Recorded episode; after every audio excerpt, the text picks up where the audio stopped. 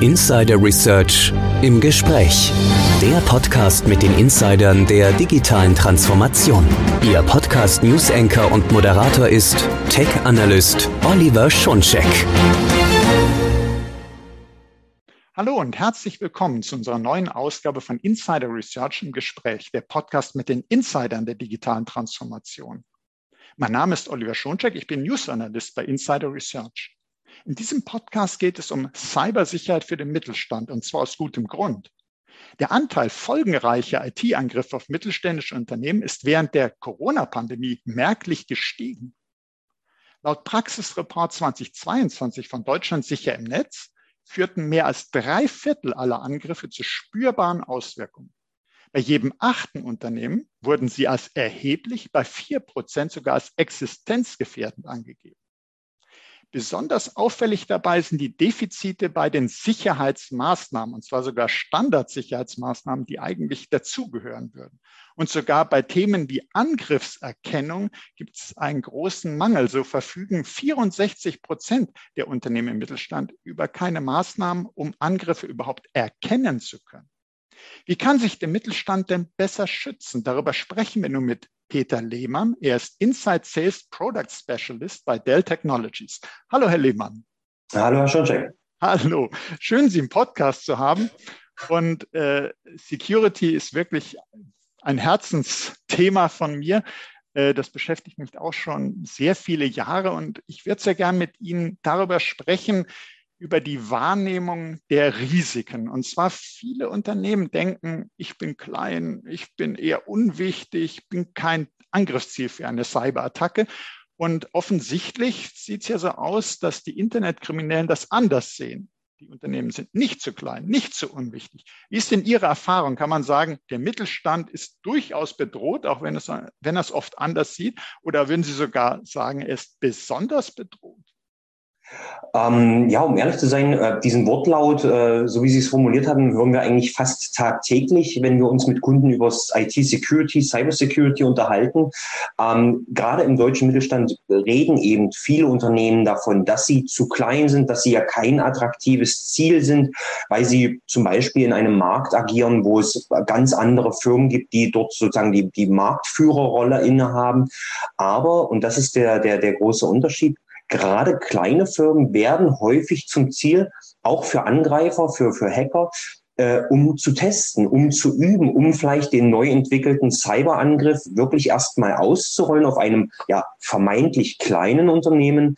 Ähm, um zu schauen, wie weit man mit diesem Angriff kommt. Und auch kleine Unternehmen, wenn dort der äh, Angriff erfolgreich ist, äh, können natürlich dann im letzten Zug sozusagen ähm, um Lösegeld äh, erpresst werden. Ja?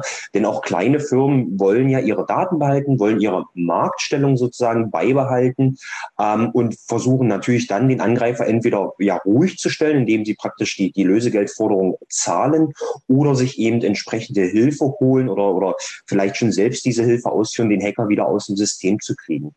Ähm, man muss hier aber auch ganz klar sagen, dass die Wahrnehmung der Kunden selbst teilweise sehr, sehr unterschiedlich ist. Ähm, gerade in letzter Zeit unterhalten wir uns mit ja, deutschen Mittelständlern unterschiedlichster Größenordnung. Da gibt es Unternehmen, die haben 2000 Mitarbeiter, zählen als deutscher Mittelstand und sagen trotzdem, oh Gott, wir sind doch gar nicht so groß, wir sind doch gar kein Ziel. Und auf der anderen Seite unterhalten wir uns mit Kunden, die vielleicht 50 oder 100 Mitarbeiter haben, die das Thema Security komplett auf dem Schirm haben, dass auch sozusagen die Wichtigkeit dort erkannt wurde und sagen, wir müssen uns da bewegen, wir haben schon einiges getan, finden aber, dass wir da nicht gut genug aufgestellt sind und müssen sozusagen noch mehr einführen. Ja, ähm, was man auch nicht vergessen darf, ähm, viele deutsche Mittelständler fallen unter den Begriff des Kritis-Unternehmens, ja, Müllentsorger, Windenergieanbieter äh, äh, und so weiter. Viele Unternehmen in diesem Bereich, die eben zum deutschen Mittelstand gehören, sind für ja die, für, für Deutschland, für, für die BRD sozusagen ein, ein kritisches Unternehmen, kritische Infrastruktur, die, wenn sie erfolgreich angegriffen wird, nicht nur Auswirkungen auf das Unternehmen selbst hat, sondern ja, am Ende wahrscheinlich sogar auf uns als private Bürger. Mhm, also man sollte auf keinen Fall sagen, äh, ob ich jetzt 50 oder 2000 Beschäftigte habe. Äh, ich, bin, ich bin zu klein. Zum einen kann man überall Geld holen, leider. Sie haben ja gesagt, ja. Ransomware-Attacken, Lösegeld erpressen, das kann man eigentlich bei jedem mal versuchen, weil jeder braucht seine Daten. Und dann äh, finde ich ganz wichtig den Hinweis kritisch, also es wird von außen bewertet, dass man sagt, hier, ihr seid kritische Infrastruktur, ihr habt wirklich für die Gesellschaft eine wichtige Rolle, aber trotzdem stimmt diese Innenwahrnehmung nicht, dass man sagt, ja gut, was passiert denn schon? Warum sollten und warum sollten Cyberkriminelle denn das machen wollen? Und dann denke mhm. ich vielleicht noch ein, ein Aspekt, ähm, den ich auch manchmal so sehe. Äh, Sie haben ja schon gesagt, man, man wird auch zum Teil angegriffen als Test, also um mal so zu schauen. Und wenn ich schon Erfolg hatte äh, bei dem Test, dann kann ich ja gleich was mitnehmen und kann ich gleich erpressen. Ähm, und eine andere Sache ist doch wahrscheinlich auch, viele Mittelstandsunternehmen sind zum Beispiel auch Zulieferer, auch vielleicht Zulieferer im Kritisbereich. Und wenn ich so über eine Lieferkette gehe, dann könnte ich ja auch für, als Sprungbrett genutzt werden. Also dass mich jemand angreift und ich vielleicht nicht das Hauptziel bin. Ich werde dann zwar geschädigt, werde Daten weg, erpresst, alles Mögliche, aber dann werde ich auch noch genutzt, äh, zum Beispiel gestohlene Identitäten, um dann noch jemand anderen anzugreifen. Also sprich, man könnte auch bewusst äh, jemand Kleineres angreifen, wenn ich in Wirklichkeit noch einen anderen miterwischen will. Ja, durchaus. Das ist äh, sehr häufig auch, muss man sagen, Sinn und Zweck eines Angriffs, gerade auf äh, mittelständische Unternehmen, gerade wenn man sich im Bereich der ja, Dienstleister bewegt als Angreifer. Ähm, Dienstleister, die gerade für andere Unternehmen, für andere Firmen praktisch diese Dienstleistung erbringen, sind natürlich ein gut genutzter Weg, um in diese ja vermeintlich größeren Firmen dann reinzukommen, das sind Müllentsorger, Paketlieferanten, äh, Kantinenbetreiber, wen auch immer es trifft. Wenn dieses Unternehmen eben als Dienstleister für ein ja, potenziell größeres Ziel auftritt, äh, ist es natürlich eine gute Möglichkeit, dann eben über gestohlene ja, Mitarbeiterdaten oder, oder E-Mail-Verbindungen ähm, äh, dann eben in diese größeren Unternehmen auch reinzukommen und da vielleicht zum Beispiel durch Social Engineering auch in dem größeren Unternehmen dann an erste Infos zu kommen. Ja. Also heißt das, wenn ich Mittelstandsunternehmen bin, sollte ich zum einen natürlich mal meine Eigenwahrnehmung schärfen und sagen, es kann nicht sein, ich bin doch ein erfolgreiches Unternehmen, warum sollte ich denn so uninteressant sein? Und zum anderen auch mal in die Kunden, äh, zu den Partnern hinschauen, mit wem tausche ich in Daten aus? Wo habe ich vielleicht die Möglichkeit eines Fernzugriffes oder wo habe ich eine Vertrauensbeziehung, die ausgenutzt werden könnte durch Angreifer, wenn ich das Opfer geworden bin? Und Vielleicht auch so ein, so ein Aspekt, den wir jetzt noch anschauen sollten zusammen, ist das Thema, man wird sagen, naja gut, der Mittelstand ist vielleicht auch deshalb nicht so gut geschützt, wie ich eingangs sagte, weil man zu wenig in Security investiert. Einfach die Budgets knapp sind. Man hat nicht nur weniger Beschäftigte, sondern die IT-Budgets sind geringer. Kann man sagen, es wird vielleicht zu wenig investiert, auch wahrscheinlich durch die Wahrnehmung. Wir sind ja gar nicht das Ziel erster Wahl. Äh, und kann man sagen, es fehlen dann Security-Lösungen. Hat man sich da nicht gut genug geschützt?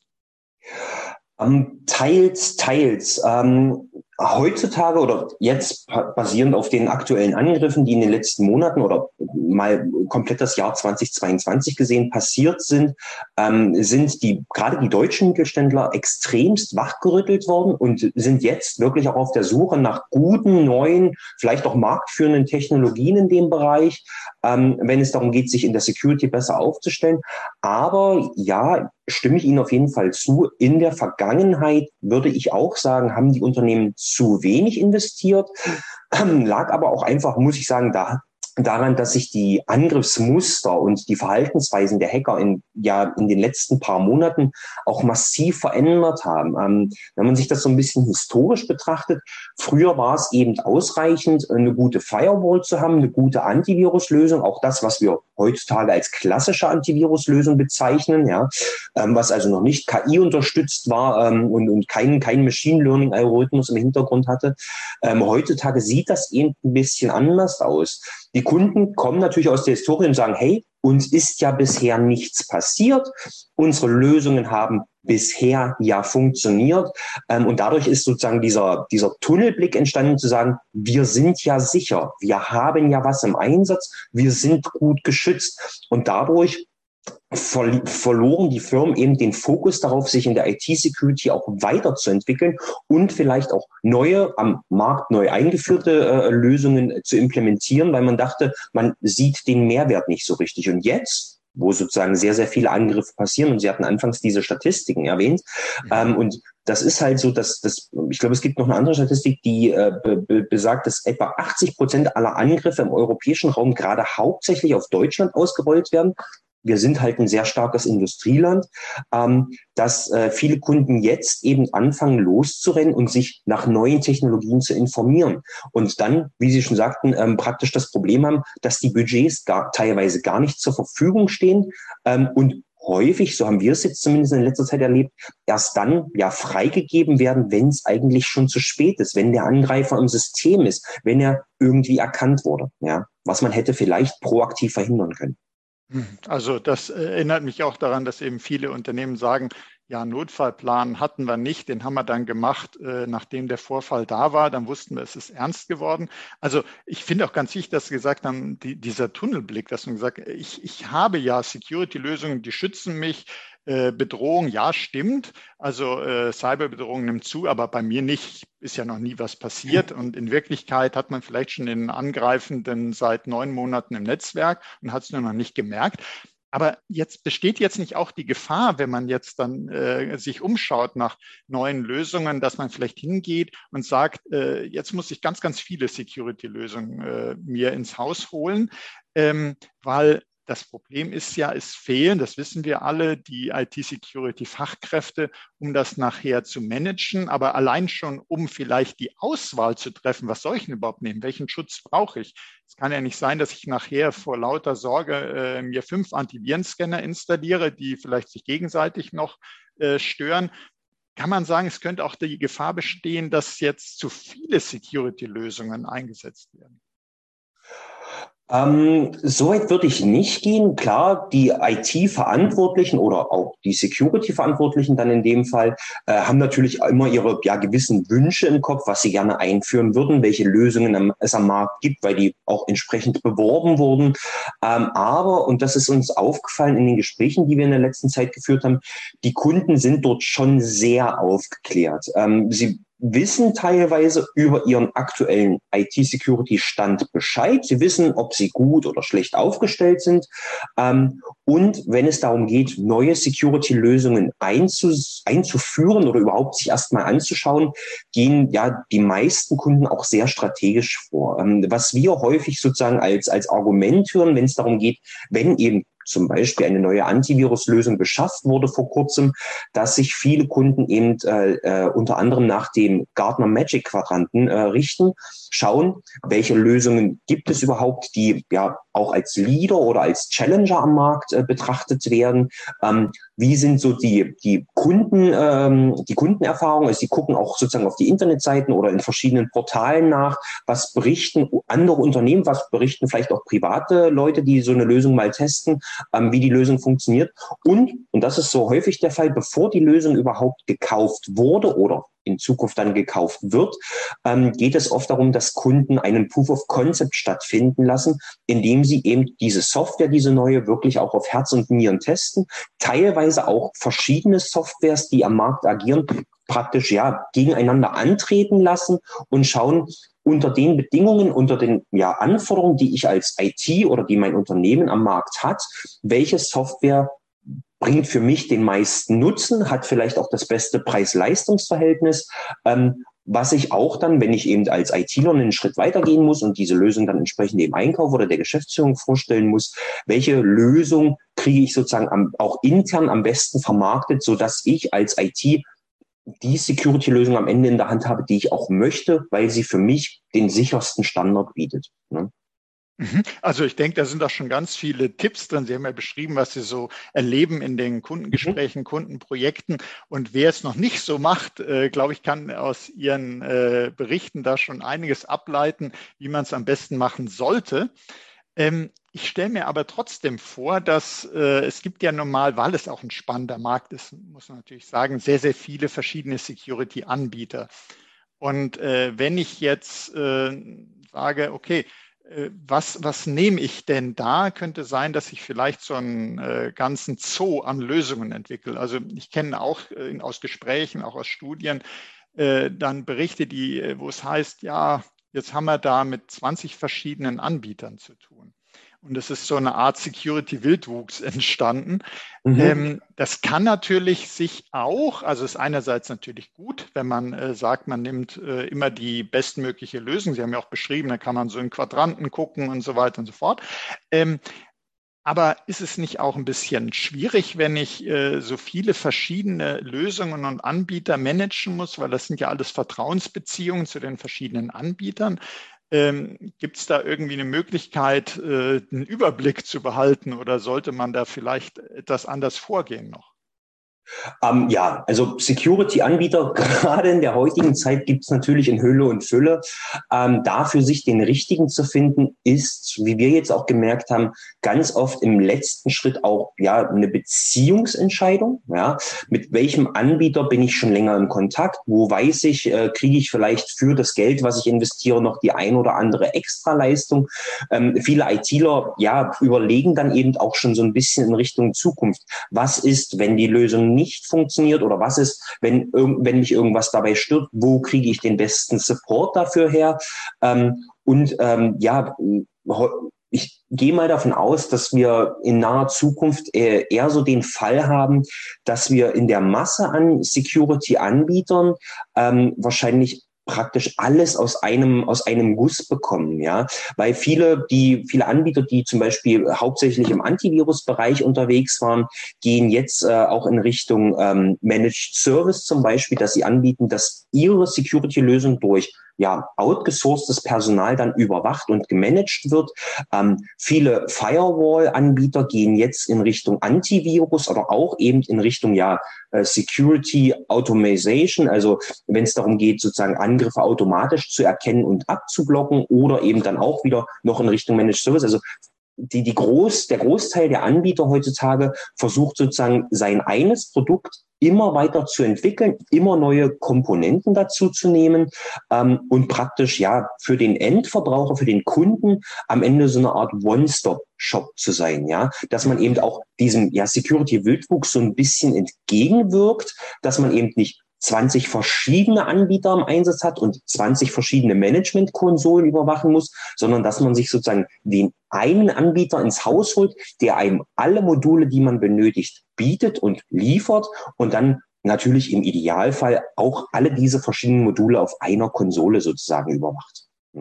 Mhm. Also finde ich auch eine ganz, ganz wichtige Entwicklung, auch wo Sie gesagt haben, mit Security Automation, also mit Blick auf den Fachkräftemangel ganz wichtig, dass äh, die Lösungen möglichst viele Aufgaben automatisch übernehmen. Und dazu müssen die ja untereinander sprechen können, entweder aus einer Hand, also ein Anbieter mit vielen verschiedenen Modulen, was wir gerade uns schön erklärt hatten. Es kommen also immer neue Funktionen hinzu, vielleicht anfangs Antivirus und dann kommt Firewall und das, also kommt immer mehr dazu.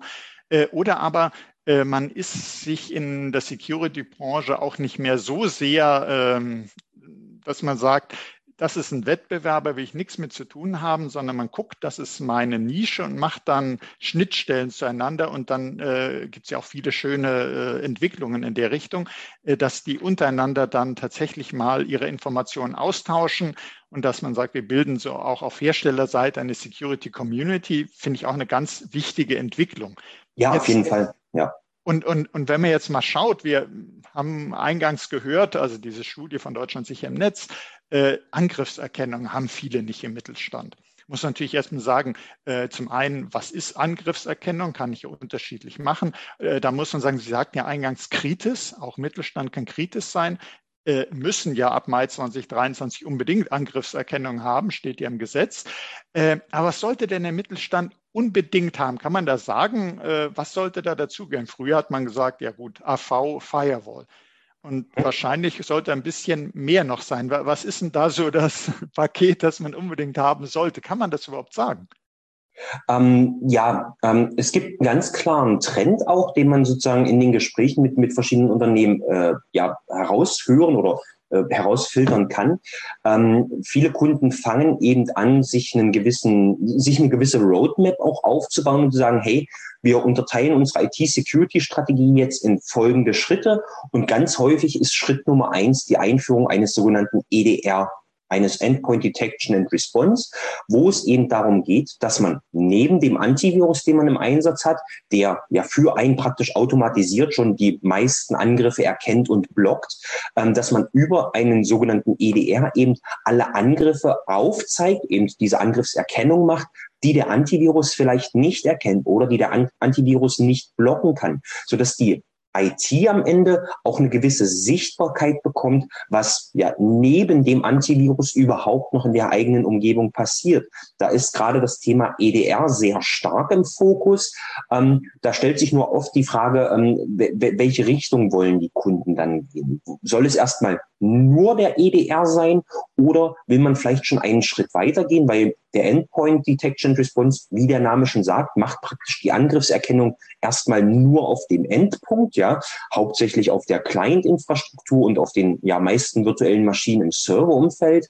Ähm, Dazu im Kontrast steht ja dann ganz häufig auch der sogenannte XDR, der Extended Detection and Response, der zum Beispiel ja dann auch noch das, die Bereiche Firewall und vor allen Dingen auch Cloud mit äh, betrachtet und sagt, hey, Heutzutage finden eben nicht mehr alle Angriffe nur noch auf den Endpunkten statt, sondern dadurch, dass sie uns immer noch oder schon seit einigen Jahren in der digitalen Transformation befinden und viele Unternehmen, viele Kunden eben auch in Richtung Cloud jetzt massiv investieren, seien es Cloud-Applikation oder die direkte Anbindung an eine Cloud, wie zum Beispiel eine, eine Amazon Web Services ähm, oder vielleicht auch eine private Cloud von einem lokalen Partner. Ähm, gilt es natürlich auch sozusagen diese Netzwerkverbindungen zu überwachen und zu schauen, was passiert dort. Werde ich vielleicht über diesen Weg angegriffen? Und da ist dann immer so die Frage, auf Kundenseite will ich erstmal mich nur mit EDR beschäftigen und gehe im zweiten oder im dritten Schritt dann auf Richtung XDR zu oder überspringe ich das Thema EDR und mache gleich XDR, weil ich dort das Thema EDR schon mit drinne habe. Ja, und das ist ja das, wo man dann anfängt, Angriffserkennung auch wirklich zu machen, weil man dann eben alle Alarme oder alle Vorfälle im eigenen, äh, in der eigenen Infrastruktur sieht, die eben sozusagen am, äh, am Antivirus vorbei passieren. Mhm. Also man, man kann sich dann ja so vorstellen, XDR äh, schaut, wenn man so möchte, in die Umgebung des Endpoints mhm. und kann dann schon die Angriffszeichen, Anzeichen äh, die Risiken sehen, bevor die auf dem Endgerät angekommen sind. Genau. Äh, was manchmal ja schon ein bisschen spät ist. Aber ich denke, Sie haben auch noch mal einen ganz wichtigen Punkt da beleuchtet. Man hat ja früher immer gesagt, alles wird in der Cloud geschehen. Wissen wir, stimmt nicht. Also die Endpoints haben weiterhin ihre äh, wichtige Berechtigung erhalten und auch es muss Endpoint-Sicherheit geben, aber umgekehrt Cloud-Sicherheit. Und deshalb finde ich auch diesen Ansatz, den Sie uns da gerade beschrieben haben, mit XDR äh, ganz wichtig dass man eben weder nur in die Cloud guckt, noch nur aufs Endgerät oder nur Netzwerke, sondern wirklich schaut, die Angriffe gehen ja einen Weg. Die kommen ja vielleicht aus der Cloud aufs Endgerät oder vom Endgerät in die Cloud oder beginnen im Netzwerk, was auch immer. Äh, und dass man da möglichst eine breite Sicht hat, weil äh, die Angreifer nutzen eben nicht nur einen Weg, sondern womöglich parallel viele Angriffswege und irgendwo kommen sie dann durch. Und je früher man sieht, desto besser. Und man sagt ja immer so schön, leider nicht schön, sondern so schlimm, die nächste Cyberattacke kommt bestimmt. Jetzt ist die Frage, ich habe eine Angriffserkennung vielleicht, zum Beispiel ich mache XDR. Und jetzt habe ich aber äh, festgestellt, ja, der Angriff war erfolgreich. Und wir wissen ja, dass äh, wird immer wieder gesagt, aber man muss es auch immer wieder sagen, hundertprozentige Sicherheit gibt es nicht. Es gibt erfolgreiche Angriffe und jetzt ist der da. Es ist zu einem Vorfall gekommen. Sagen wir mal, es ist eine Ransomware-Attacke. Und was mache ich denn, wenn so ein Vorfall tatsächlich eingetreten ist? Und das ist eben, auch das ist so ein Klassiker, wie man sagt, es ist nicht die Frage, ob, sondern nur wann etwas passiert.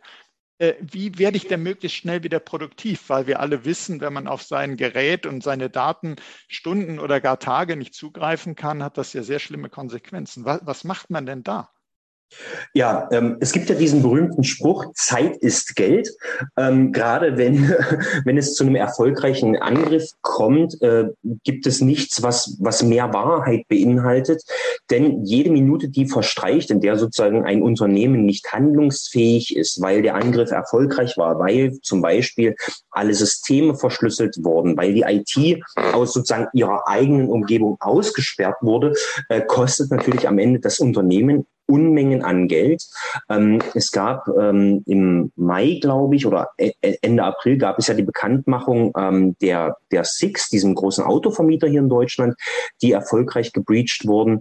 Ähm, und die haben in ihrer Bekanntmachung auch gesagt, ja, wir mussten komplett zurück von Online-Bearbeitung der Aufträge zu Stift und Papier wechseln, was man sich ja in der heutigen Zeit teilweise gar nicht mehr vorstellen kann, weil ja praktisch das sowohl das private als auch das das das ähm, das ähm, geschäftliche Leben ja häufig auch online einfach stattfindet ähm, und dann einfach diesen Schritt zurückzugehen zu Papier und Stift und dann auch Auftragsbearbeitung, die sich dann auch schlechter und schwieriger zurückverfolgen lässt.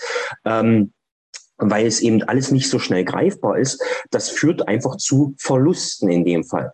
Dazu kommt ja einfach auch, dass ähm, ein erfolgreicher Angriff auch häufig mit einem mit einem Rufschaden oder mit einem gewissen Prestigeverlust einhergeht, was gewisse versteckte Kosten mit sich bringt. Und viele Unternehmen sind jetzt gerade auf der Suche ähm, nach einer passenden Strategie, um zum Beispiel einen Disaster Recovery Plan aufzustellen. Also im Falle des Falles, ich werde als Unternehmen erfolgreich gehackt, was muss ich in Schritt eins zum Beispiel machen? Ja, ähm, was wäre die schnellste Möglichkeit, den Angreifer, obwohl er bereits im System ist, hier erstmal zu stoppen? Ja, wenn der im System ist, wie kriege ich ihn wieder raus? Habe ich entsprechendes Personal selber im Haus, was mir das ermöglichen kann, den Angreifer wieder rauszubekommen? Oder kenne ich vielleicht ein Unternehmen oder einen, einen, einen Dienstleister am Markt, der mir dabei helfen kann und mir einen sogenannten ja, Incident Response and Recovery Service bietet. Das machen wir als Dell Technologies auch, dass wir unseren Kunden so einen Recovery Service bieten und Kunden sich dann bei uns melden können sagen, hey, liebe Dell Technologies, wir brauchen hier Hilfe, wir wurden gebreached, wir haben nicht viel Zeit, es muss schnell gehen. Und dann muss es eben auch wirklich schnell gehen. Da reden wir nicht von wenigen Tagen, sondern in der Regel reden wir dann von wenigen Stunden, in denen zumindest erste Handgriffe passieren müssen. Ja? Denn ähm, je mehr Zeit verstreicht, je länger ein Unternehmen handlungsunfähig ist, desto mehr Geld verliert man. Und äh, hier ist es natürlich wichtig, dass man schnellstmöglich aktiv wird, dass man eben hilft, dem Unternehmen wieder handlungsfähig zu werden, erste Systeme vielleicht auch wieder arbeitsfähig zu machen, ähm, die Serverinfrastruktur zum Beispiel wieder ja, arbeitsfähig zu machen und auch natürlich die Mitarbeiter, die am Ende am Endpunkt sitzen, am, am Client, ähm, die kosten mich ja Personalkosten. Wenn die nicht arbeiten können, verliere ich auch da wieder. Und das sind so immer die Wege, wo man natürlich als Unternehmen dann auch praktisch im Zugzwang ist, zu sagen, okay, ich muss hier schnellstmöglich handeln. Und es gibt eben zum Glück am Markt viele Anbieter, die dort helfen können. Man muss halt für sich als Unternehmen im Idealfall schon im Vorfeld wissen, auf wen ich praktisch in erster Linie zugehe, wo ich mir Hilfe besorgen kann. Und äh, was man sicherlich doch auch nicht äh, vergessen sollte, ist, dass man, wenn man äh, seine Backups macht, dass man auch testet, ob man die tatsächlich fürs Recovery nehmen kann und dass die Angreifer diese Backups nicht erreichen. Oder vielleicht, da gibt es so ein Stichwort Airgapping. Können Sie uns da vielleicht noch was zu sagen?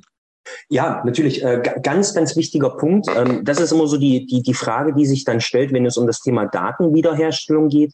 Ähm, wenn ich mein, mein Backup zurückführen will auf meine Umgebung und der Hacker jetzt erstmal ausgesperrt ist, mache ich ihm vielleicht die Türe wieder auf, indem ich das Backup äh, wieder aufspiele, weil der Hacker sich vielleicht schon vor Monaten äh, in meine Daten eingeschlichen hat und seine Backdoor vielleicht ins Backup mit übernommen wurde. Und da ist Airgapping natürlich ein ganz wichtiger Punkt, dass man sozusagen ein, ja, ein, ein, eine Backup-Lösung installiert hat, die wirklich von allem anderen getrennt dasteht.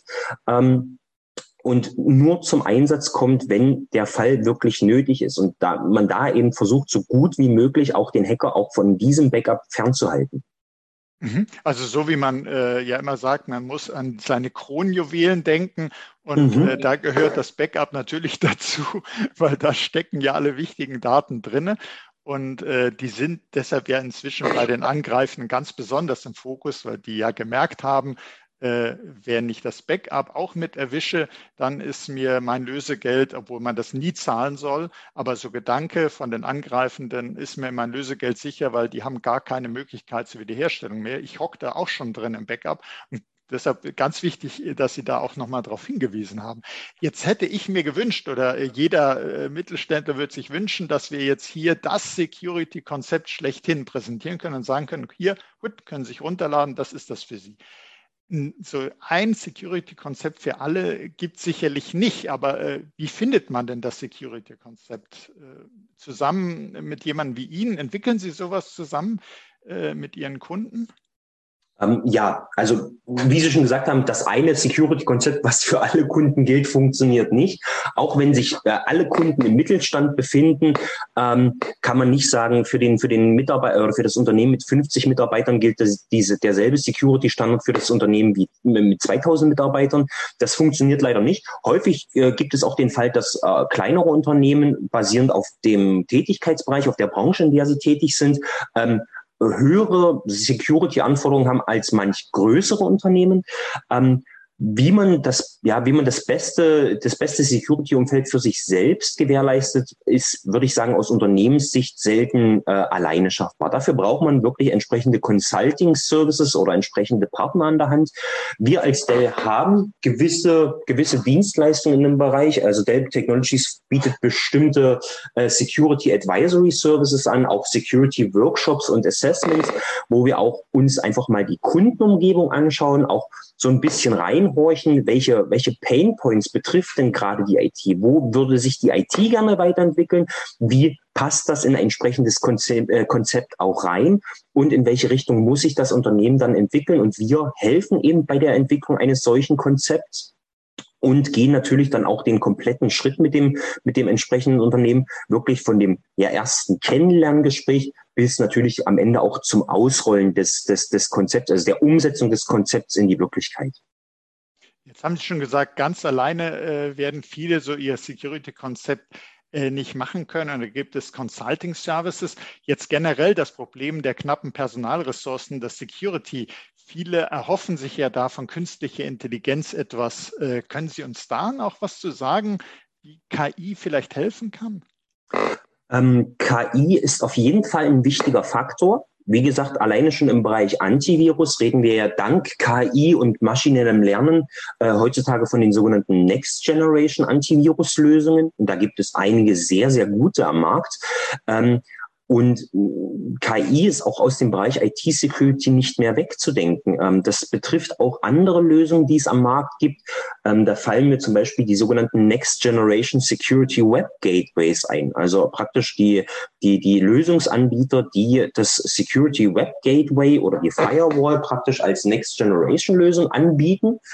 Ähm, und KI ist aus meiner Sicht aber eigentlich nur der erste Schritt. KI ist nicht sozusagen die, die Lösung alles Übels, äh, allen Übels.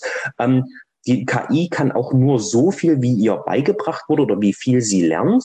Ähm, am Ende wird es trotzdem ja eine menschliche Entität geben, die hinter der KI steht, die diese KI auch entwickelt und die die Daten der KI, die gesammelten Daten auch auswertet, um die KI darauf äh, ja weiter lernen zu lassen.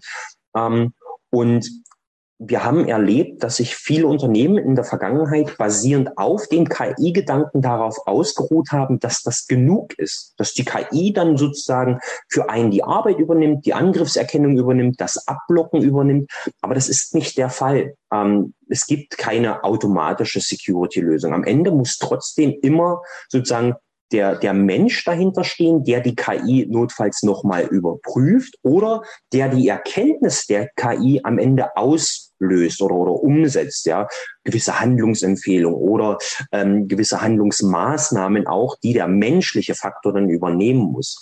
Äh, und das ist eben der Punkt, ähm, das fehlt gerade bei vielen Mittelständlern, der menschliche Faktor, weil im Bereich IT-Security die Ressourcen einfach knapp sind. Ja, ähm, deswegen verlassen sich eben viele Unternehmen auch auf ja, Automatismen in dem Bereich, weil sie sagen, wir als ja, menschliche Arbeitskraft dahinter können das teilweise gar nicht alleine stemmen, weil kaum ein deutscher Mittelständler hat dediziertes Security-Personal in dem Bereich. Aber wir, wir lernen sozusagen, KI kann eine Hilfe sein, eine Entlastung. Und äh, die wenigen Ressourcen, die es dann in der Security noch gibt, können sich dann äh, darum kümmern, dass was vielleicht die KI vorliegt, das ist eine verdächtige Sache, drauf gucken und dann entscheiden und äh, für, für die Strategien entwickeln und dass man einfach äh, mehr Zeit hat für äh, innovative Dinge in der Security und nicht immer die ganzen Protokolle durchwälzen muss, um zu sehen, ob da irgendwas drin ist, was für uns Menschen ja sehr ermüdend ist, aber was Maschinen sehr gut können.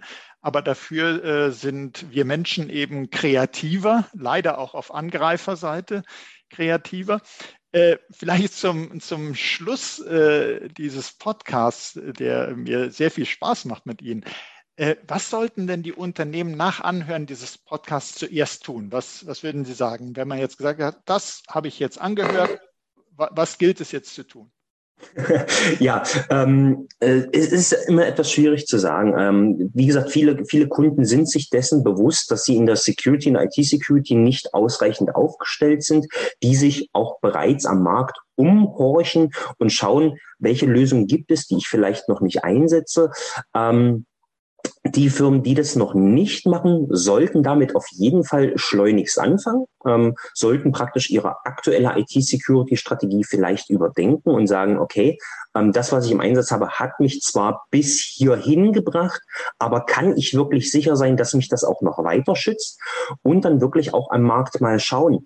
Ähm, wir hatten gerade ganz kurz auch über das Thema Personalmangel gesprochen. Wenn ich als, äh, als Unternehmen entscheide, okay, ich muss mich in der Security weiterentwickeln, ich muss vielleicht auch eine neue Software anschaffen oder ich muss gerade im Bereich, wie Sie es erwähnt hatten, Angriffserkennung mehr machen, habe aber das Personal nicht dafür, diese, diese Arbeit zu investieren, auch am Markt zu schauen, welche Anbieter gibt es, die mir eine, ja, einen sogenannten Managed Security Service anbieten können. Ja, da geht es unter anderem über Managed Detection and Response, was die sozusagen die die die Bearbeitung der Angriffserkennung äh, angeht, also wo wir wo man ein Security Operations Center dem Endkunden zur Verfügung stellt, der dann die Security Analyse übernimmt, oder auch schon ja diese reinen Consulting Services, dass man sich einfach mal mit entsprechenden lokalen Partnern oder mit großen Anbietern zusammensetzt und sagt, hey, könnt ihr mal auf unsere Umgebung schauen und uns sagen, was wir verändern können, wo wir vielleicht Lücken haben. Da geht es um so einfache Themen wie Schulung der Mitarbeiter, Schwachstellenerkennung, sowohl im menschlichen Bereich als auch im Software- oder im Hardware-Bereich. Welche Schwachstellen habe ich überhaupt? Wie kann ich diese beseitigen?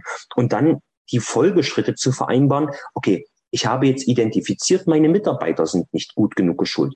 Wo kriege ich ein entsprechendes Training für meine Mitarbeiter her? Nicht nur im Bereich IT, sondern auch meine Buchhalter, meine Sekretäre, meine Logistiker, alle Mitarbeiter, die Zugriff auf ja, Hardware haben, die eine E-Mail anklicken können und dann vielleicht auch auf den falschen Link klicken können. Ähm, wie schule ich die, mehr Awareness für IT-Security zu, zu erhalten? Ähm, und ähm, schaue dann eben, wenn ich das geschafft habe oder wenn ich diesen Weg bereits gehe, ähm, welche Software fehlt mir vielleicht noch, um meine Security-Strategie zu vervollständigen und welche Services muss ich vielleicht in Anspruch nehmen, um das Komplettbild noch abzurunden am Ende. Ich denke, da haben Sie auch nochmal ganz schön gezeigt, dass Security ist natürlich technisch, ist ein technisches Thema, aber das ist bei weitem nicht alles. Eigentlich ist Security eben ein menschliches Thema. Also sowohl die Schulungen der Mitarbeiterinnen und Mitarbeiter als auch die Frage, habe ich denn Expertinnen und Experten da? Und jetzt nach dem Podcast äh, nur eine Stellenanzeige zu schalten, zu sagen, ja, ich habe gemerkt, ich müsste da was tun, jetzt suche ich mir mal Expertinnen und Experten, ist leider zu wenig. Äh, zum einen gibt es ganz wenige auf dem Markt. Markt. Äh, zum anderen wird das viel zu lange dauern. Deshalb der Hinweis auf diese Managed Security Services, dass man guckt, was gibt es da, äh, ist auf jeden Fall sehr wertvoll, weil äh, Sie sagten vorhin, Zeit ist Geld und das sagen sich die Angreifenden auch. Die nutzen die Zeit und je länger man wartet, da aktiv zu werden, desto mehr können die sich in die gefährdeten IT-Ressourcen reinbohren also deshalb ganz herzlichen Dank, Herr Lehmann, für Ihre wichtigen Security-Hinweise. Das ist gerade in dieser Zeit, wo sich die Cyberbedrohungslage immer mehr verschärft, sehr, sehr wertvoll. Also herzlichen Dank dafür. Vielen Dank für die Einladung. Ja, sehr gerne. Und es wird auch zu diesem Podcast natürlich wieder spannende Show Notes geben. Die werden zum begleitenden Artikel mit erscheinen. Da kann man dann auch nochmal das ein oder andere dazu nachlesen. Und herzlichen Dank auch für Ihr Interesse, liebe Zuhörerinnen und Zuhörer. Seien Sie auch das nächste Mal dabei, wenn es Ihnen so gut gefallen hat wie mir und wenn es heißt Insider Research im Gespräch, der Podcast mit den Insidern der digitalen Transformation. Und wenn Sie sagen, äh, das Thema will ich weiter verfolgen, dann abonnieren Sie doch unseren Podcast. Sie finden uns auf allen führenden Podcast-Plattformen. Das war Oliver Schoncheck von Insider Research im Gespräch mit Peter Lehmann von Dell Technologies. Herzlichen Dank nochmal, Herr Lehmann. Danke ebenfalls.